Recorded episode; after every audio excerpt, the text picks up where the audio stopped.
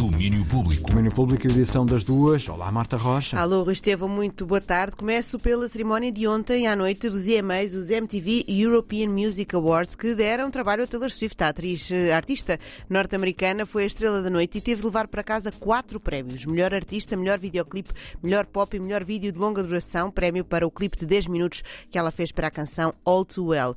Nicki Minaj também deu nas vistas com prémios para melhor artista e pop e melhor canção com Super Freaky Girl. E a brasileira Anitta foi considerada a melhor artista de música latina, deixando para trás pesos pesados como Rosalia, Bad Bunny, J Balvin ou Shakira. Destaque também para a selfie que Storms quis muito tirar com uh, Taylor Swift e que o fez perder o voo, ao que parece, pelo que se viu na internet.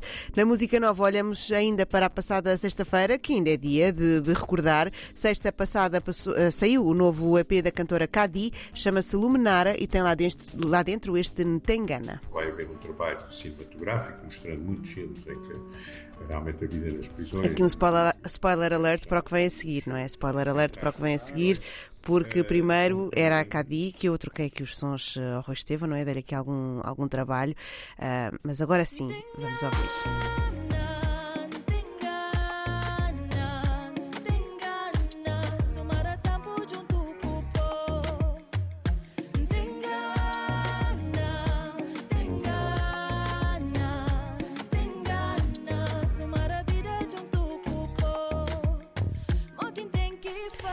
Agora sim, te engana o novo tema de um dos novos temas de Cadi, que está no novo EP, que conta com a colaboração de Dino de Santiago no tema de Junto e de um disco que tem apresentação marcada para o dia 26 de novembro no Superboc em Stock, em Lisboa.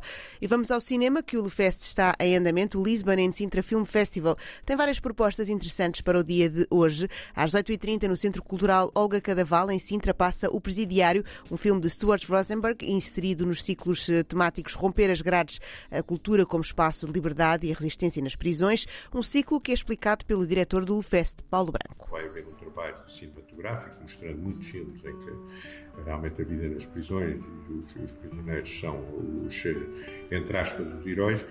Uh, como também permite-nos todo um trabalho uh, que vai ser feito com a prisão de Tires e do Linhó, em que vamos fazer projeções uh, nas prisões. É um trabalho que vai ter continuidade depois do festival, de maneira também que quem lá está também possa usufruir de uma certa maneira do festival.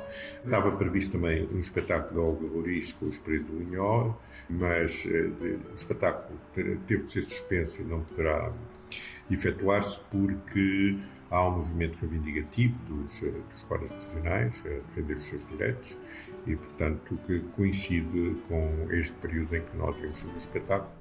Não vai dar para levar este espetáculo de Olga Ruriz à cadeia, mas as reclusas e reclusos vão poder ver a filmagem feita quando o espetáculo estreou na Gulbenkian. Na programação de hoje, às 21h30, no Cinema Nimas, em Lisboa, passa Gote d'Or, um filme de Clément Cogitore, que está em competição na seleção oficial, numa secção, uma sessão que conta com a presença do realizador. Toda a programação está em lefest.com. Ora, Marta Rocha, edição das duas, voltas às, às três, três não é? Beijinhos, Beijinhos. até já. Até já. Domínio Público.